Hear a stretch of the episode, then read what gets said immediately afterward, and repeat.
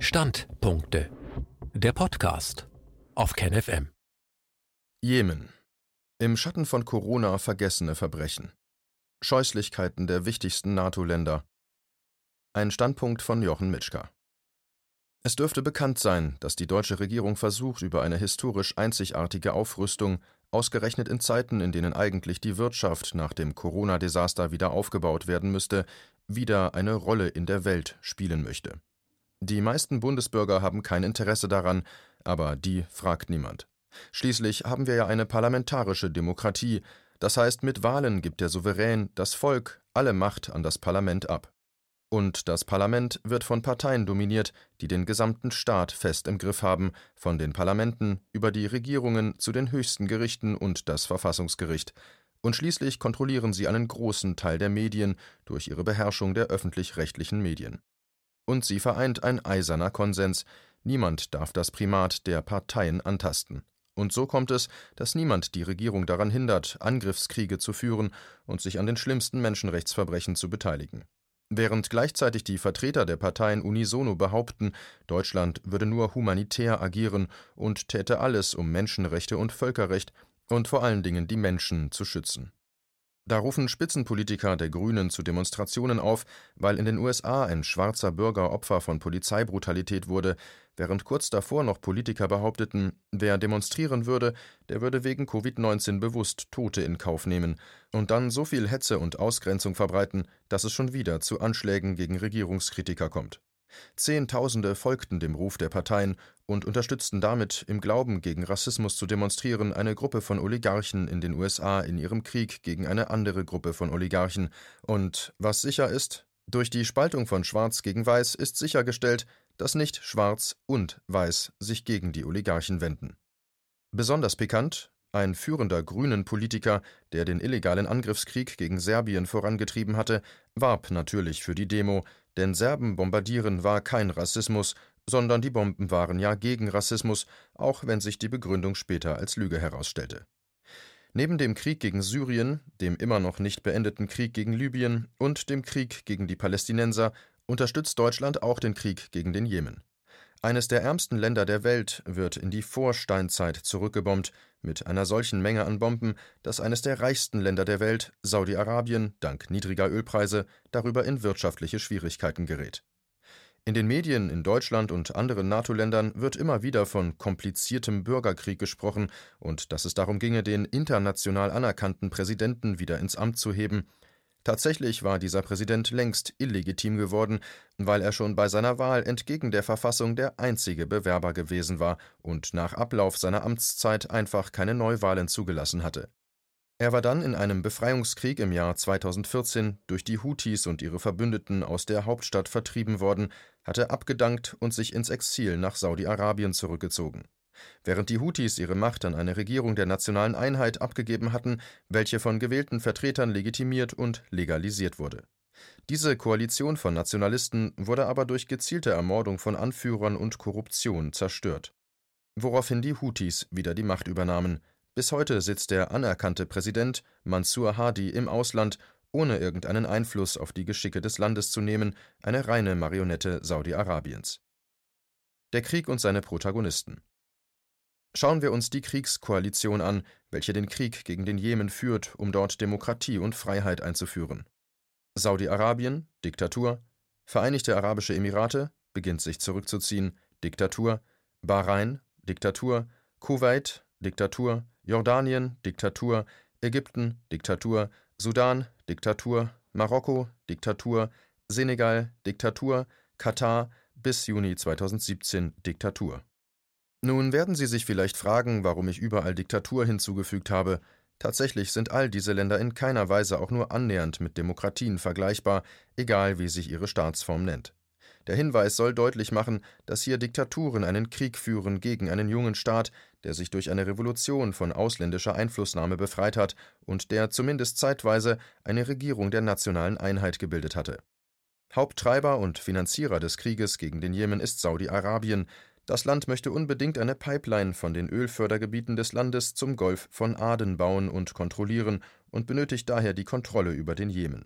Ohne diese Pipeline wäre der Export von saudischem Öl durch die Straße von Hormus gefährdet, wenn es zum Krieg gegen den Iran kommt. Andere Länder, auch die Unterstützer im sogenannten Wertewesten, haben andere wirtschaftliche Interessen an dem Krieg. Für die USA ist Saudi-Arabien mit inzwischen mehreren hundert Milliarden Dollar Kriegsmaterial der größte Kunde, nicht gerechnet die Profite, welche Saudi-Arabien für das Auftanken der Bomber durch US-Tankflugzeuge und den Einsatz von US-Spezialeinheiten in den Grenzbereichen oder an US-Söldnerfirmen bezahlt. Für Großbritannien fällt ebenfalls ein ansehnlicher Gewinn an für die Wartung der Flugzeuge und die Beratung durch Offiziere, welche bei der Zielauswahl der Bomber helfen, oder für die Ausbildung der Piloten. Und auch für Deutschland ist es ein Milliardengeschäft. Neben Mengen an Kleinwaffen sind es die unterschiedlichsten Systeme, nicht zuletzt Kriegsschiffe, welche dabei helfen, den Krieg gegen den Jemen aufrechtzuerhalten. Folgen des Krieges Schauen wir uns den Krieg genauer an. Er wird seit dem 26. März 2015 gegen die Barfußsoldaten der Houthis geführt, ohne dass die verschiedenen Invasionsversuche Erfolg gehabt hätten. Immer wieder müssen sich Bodentruppen trotz absoluter Luftüberlegenheit geschlagen zurückziehen. Und so führt die Koalition einen Bombenterrorkrieg, bei dem das Land inzwischen den größten Teil seiner Infrastruktur wie Brücken, Märkte, Fabriken, wichtige Straßenverbindungen, ja selbst Kläranlagen und Trinkwasserversorgungsanlagen verloren hat.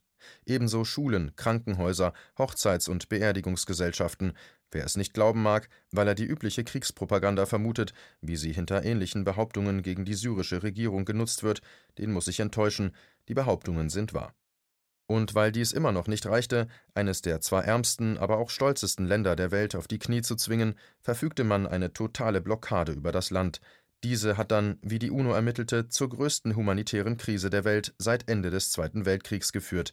Die größte Cholera-Epidemie der Menschheitsgeschichte, Zehntausende von verhungerten Kindern, Hunderttausende von Mangelernährungen, insbesondere von Kindern, sind die Folge, und 2019 brach auch noch eine Dengue-Epidemie aus.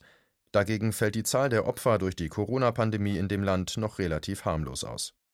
Die Blockade behindert die humanitäre Hilfe in enormen Maßen, und täglich steigt die Zahl der Opfer, welche durch die Politik des Wegsehens und Profitierens vom Krieg gegen den Jemen im Westen zu beklagen sind.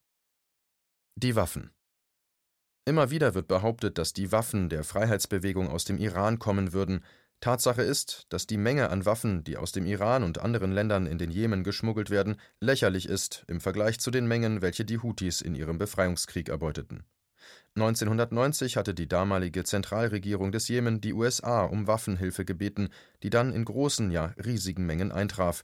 Diese nutzte die Regierung aber nicht, um die vordringenden Al-Qaida-Kämpfer zu bekämpfen, sondern um sich gegen die Freiheitskämpfer im eigenen Land zu wenden. Diese Waffen befinden sich aber nun im Besitz der Houthis, Hinzu kommen solche, welche die Sandalenkämpfer den Invasoren abnahmen. Was dazu führte, dass man heute auch immer wieder deutsche G36 auf der Seite der Kämpfer des Jemens sieht und sogar erbeutete gepanzerte Fahrzeuge neuester Bauart. Der Iran spielt insofern eine Rolle für die Revolutionäre im Jemen, als sie das Vorbild sind, das ein Land der mächtigsten Kriegsnation in der Geschichte der Menschheit trotzen kann. Es ist nicht die angebliche religiöse Wirkung des schiitischen Islam, denn der Saidismus der Houthis hat nur wenige Gemeinsamkeiten. Es ist die soziale und gesellschaftliche Bewegung gegen Fremdbestimmung und gegen Neokolonialismus, welche dazu führte, dass der Jemen heute zu der sogenannten Achse des Widerstandes gehört, dessen Kern der Iran darstellt.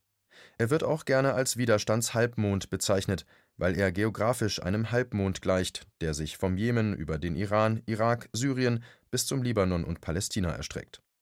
Die materielle Hilfe, welche der Iran leistet, ist dagegen nur von punktueller Wichtigkeit. So kann man annehmen, dass die iranischen Ingenieure daran beteiligt waren, dass vom Jemen erbeutete Raketen umgebaut und verbessert wurden und dass der Jemen nun auch über Drohnen verfügt. Die Terroristen Auch der internationale Terrorismus kämpft gegen die Houthis. Schon länger in Kreisen von angeblichen Verschwörungstheoretikern bekannt, wurde nun der Bericht eines Qualitätsmediums daraus, die Associated Press meldet, dass US-Verbündete mit Al-Qaida einen Handel eingehen. Sie werben Kämpfer für den Krieg gegen den Jemen ab und zahlen dafür, dass Al-Qaida ihnen aus dem Weg geht oder Aufträge für sie ausführt. Zitat eine Militärkoalition, angeführt von Saudi-Arabien und unterstützt durch die Vereinigten Staaten, hat geheime Abmachungen mit Al-Qaida-Kämpfern getroffen. Bezahlte einige, damit sie Schlüsselstädte und Zentren verließen, die die Militanten überall in Jemen übernommen hatten, ließ andere mit ihren Waffen, Ausrüstung und Bündeln von gestohlenem Geld abziehen, wie eine Nachforschung von Associated Press ergab. Hunderte andere Kämpfer wurden für die Koalition angeworben. Zitat Ende. Ja, Al-Qaida ist jene Organisation, die am 11. September den Anschlag gegen die drei Türme des World Trade Centers in den USA durchgeführt haben soll. Damit wird nicht nur die Zusammenarbeit der alten Regierung mit Al-Qaida bestätigt, sondern hier wird auch bestätigt, dass die Schutzmacht Saudi-Arabien und mit ihr die eng in den Krieg verwobenen USA dies nicht nur tolerieren, sondern sogar diese Politik weiter verfolgen. Der Bericht von Associated Press beschreibt, wie auch die USA Drohnenangriffe unterließen, wenn sie den Verhandlungen im Weg waren, und erklärt, dass Beweise vorliegen würden, dass auch USA-Geld an Al-Qaida-Militante ging. Die Erklärung lautet insgeheim, dass es wichtiger wäre, den Einfluss des Irans zu begrenzen, als Terroristen von Al-Qaida zu bekämpfen. Terroristen, die auf der US-Terrorliste stehen, erhalten Gehalt von den Vereinigten Arabischen Emiraten. Ein Warlord, Adnan Rusek, dem 12 Millionen Dollar von Jemens früherem Marionettenpräsidenten für seine Kriegsbeteiligung gegen Jemens Unabhängigkeitsbewegung gezahlt wurde, hat als engsten Berater eine bekannte Al-Qaida-Persönlichkeit und dass im Jemen US-Söldner eine Mordkampagne gegen Politiker durchführten, die den Plänen des Herrschers der Vereinigten Arabischen Emirate im Weg standen, ist auch keine Verschwörungstheorie, sondern wurde in führenden US-Medien berichtet. Was deutsche Politiker allerdings nicht davon abhält, das Land als Stabilisierungsfaktor zu hofieren. Zitat: Die Bundesregierung hat in ihrer letzten Sitzung des Bundessicherheitsrats weitere millionenschwere Rüstungsdeals mit Saudi-Arabien und Ägypten genehmigt, dies geht aus einer Liste hervor, die das Wirtschaftsministerium am Donnerstag dem Bundestag überreichte. Zitat Ende. Wie die deutsche Regierung mit dem Grundgesetz vereinbaren kann, Waffen zur Aufrechterhaltung dieses Kriegs zu liefern, ist bei von Justizministern weisungsabhängigen Staatsanwälten nicht zu prüfen. Während also Saudi-Arabien mit der Hilfe der wichtigsten NATO-Länder im UNO-Sicherheitsrat durch Großbritannien und die USA geschützt wird vor UNO-Maßnahmen, ununterbrochen das Land bombardiert, setzt die angreifende Koalition dabei sogar so mächtige Bomben ein, dass von nuklearen Waffen gemunkelt wird, von Neutronenbomben, die man angeblich im Jemen getestet hätte. Selbst falls es sich nur um konventionelle Bomben in mindestens zwei dokumentierten Fällen gehandelt hatte, zeigt es den unglaublichen und rücksichtslosen Zerstörungswillen der Angreifer. Nach Angaben des UN-Sonderbeauftragten des Generalsekretärs für Kinder und bewaffnete Konflikte waren von den getöteten Zivilisten 75 Prozent Kinder. Human Rights Watch, seit der Präsidentschaft von Donald Trump plötzlich auch kritisch gegenüber der US-Außenpolitik, kritisierte den UN-Sicherheitsrat dafür, dass die UN die verübten Verbrechen und brutale Aggression der saudischen Kriegskoalition gegen das jemenitische Volk nahezu verschwiegen habe. Nach Angaben von UNICEF Jemen schon im Jahr 2015 hatten durch den Krieg bedingt 19,3 Millionen Menschen keinen Zugang zu sauberem Trinkwasser. Die Situation hat sich in der Zwischenzeit nicht verbessert. Die Vision des Jemens In der Zwischenzeit entwickelte die revolutionäre Führung des Landes die Strategie einer Vision, die bis zum Jahr 2030 erreicht werden sollte. Jahrzehnte der Korruption, staatlichen Verbrechen und fehlender Rechenschaft der Politiker sollen beendet werden, Ausbeutung des Landes durch fremde Mächte verhindert werden, im Mittelpunkt der Entwicklung des Landes sollen die Menschen stehen, vor allen Dingen Frauen, Arme und Marginalisierte. Folgende Themen stehen im Mittelpunkt der Planungen Bekämpfung der grassierenden Armut durch finanzielle Stärkung marginalisierter Gruppen und Regionen, ländliche Entwicklung und Unterstützung zur Vermeidung von Abwanderung in Städte, Stadtentwicklung und Verbesserung der öffentlichen Dienste, Verteidigung des Landes gegen Terrorismus im ISIS-Stil, Sektierertum und ausländische Aggressionen, Kontaktaufnahme mit ausländischen Regierungen und Aufnahme diplomatischer Beziehungen, Unterstützung der nationalen Einheit und Versöhnung in der pluralistischen Gesellschaft des Jemen Aufbau einer Umweltschutzbehörde, Schaffung einer nationalen Kommission zur Stärkung der Frauen, Erhöhung der Erwerbsbeteiligung von Frauen auf 30 Prozent und Prävention von Gewalt gegen Frauen, Aufbau einer nachhaltigen und prosperierenden Wirtschaft, die für ausländische Investitionen und nationale Innovationen reif ist, Umstrukturierung des Lohn- und Beschäftigungssystems, Justiz- und Gesetzesreform, Verbesserung der Bildung für alle, auch für Menschen mit besonderen Bedürfnissen, Revitalisierung des versagenden Gesundheitssystems. Inzwischen kann man die Vision der Regierung des Jemen auch als PDF downloaden. Dies sei jedem empfohlen, der an die Darstellung der deutschen Medien glaubt, dass die Houthis schiitische Terroristen wären oder verwirrte Rebellen, die durch den Iran gesteuert werden. Auf einer deutschsprachigen Internetseite krieg-im-jemen.de, die sich für Frieden im Jemen einsetzt, kann man mehr über die Pläne der sogenannten Terroristen im Jemen erfahren, hier nur einige Auszüge. Zitat Umfassende nationale Aussöhnung und politische Einigung das erste Thema konzentriert sich auf die Stabilisierung des Landes durch politische Versöhnung zwischen verschiedenen jemenitischen Fraktionen und politischen Parteien. Regierungssystem Das zweite Ziel der Yemen National Vision enthält alles, was Washington zu unterstützen behauptet, aber in der Praxis nicht tut. Ein Regierungssystem, das auf fortschrittlichen und demokratischen Grundlagen basiert. Mit diesem Ziel werden Ansarullah, vorher Houthis genannt, und ihre Verbündeten den Grundstein für eine neue Verfassung legen, die erst nach einem Volksreferendum in Kraft treten wird. Im Mittelpunkt dieses Themas stehen die Bekämpfung der Korruption und die Verbesserung der Transparenz auf lokaler und nationaler Ebene. Soziale Restrukturierung Unter diesem umfassenden Thema plant Ansarullah, das Land von vergangenen Konflikten und Tribalismus zu vereinen und zu heilen und gleichzeitig das einheimische Erbe und die Kultur des Jemen zu bewahren. Frauen, Insbesondere Frauen in den Haushaltsvorständen erhalten Kreditprogramme. Die Bildung ist obligatorisch und kostenlos. Arme Bevölkerungsgruppen werden Zugang zu einem Programm zur Ernährungssicherheit haben. Wirtschaft Ziel ist es, eine autarke Wirtschaft zu schaffen, die die Entwicklung fördert. Ziel ist es außerdem, den Anteil der Frauen am Erwerbsleben auf mindestens 30 Prozent zu erhöhen. Ab 2018 machten Frauen weniger als 6 Prozent der Arbeitskräfte aus. Natürlich plant Ansarullah, die Öl-, Gas- und Mineralexploration im Jemen auszuweiten, damit die Jemeniten die Vorteile nutzen können und nicht die internationalen Konzerne. Dieses Thema umfasst auch Pläne zur Verbesserung der erneuerbaren Energiequellen, der IT-Entwicklung und der allgemeinen Infrastruktur. Administrative Entwicklung Der Jemen soll unter anderem auch ein langfristiges Sozialversicherungs- und Rentensystem erhalten. Gerechtigkeit und Rechtsstaatlichkeit Neben den üblichen Justizthemen enthält die Vision einige Punkte zur Stärkung der Rechte von Frauen und Kindern. Derzeit ist der Jemen das achtgefährlichste Land für Frauen in Bezug auf sexuelle Übergriffe, Gewalt, Menschenhandel und kulturelle Traditionen. Die USA liegen den Angaben der Vision zufolge auf dem zehnten Platz. Innovation, Kreativität, Wissen und wissenschaftliche Forschung. Die Forscher sollen Zugang zu wissenschaftlichen Datenbanken erhalten und eine Nationalbibliothek wird eröffnet. Ansarullah plant, ein Programm zur Entwicklung digitaler und intellektueller Inhalte zu starten. Bildung Jemenitische Kinder und Erwachsene hatten noch nie einen breiten Zugang zu hochwertiger Bildung, und der Krieg hat die Situation nur noch verschlimmert. Laut UNICEF gehen rund zwei Millionen Kinder nicht zur Schule. Dieses Thema zielt darauf ab, allen Mitgliedern der Gesellschaft eine vorbildliche Bildung zu bieten. Gesundheit Ähnlich wie bei der Bildung wird die Yemen National Vision das nationale Gesundheitssystem als kollektive Verantwortung für die Bedürfnisse aller Menschen erweitern und modernisieren. Die wichtigste der Reformen wird vermutlich die einer allgemeinen Krankenversicherung für alle sein. Umwelt Der von den USA unterstützte Krieg gegen den Jemen hat die Umwelt des Landes in unzähliger Weise verwüstet. Ansarullah will sich auf die grüne Entwicklung konzentrieren, indem die Bewegung eine Umweltschutzbehörde gründet und die Schäden durch den Krieg bewertet. Die Yemen National Vision Strategy wird die Versorgung mit sauberem Trinkwasser und sanitären Einrichtungen verbessern. US-geförderte saudische Luftangriffe zerstören jeden Monat Dutzende von Wasseraufbereitungsanlagen. Berichten zufolge waren im vergangenen Jahr jede Woche fast 30.000 Menschen aufgrund des schlechten Zugangs zu Trinkwasser an Cholera erkrankt.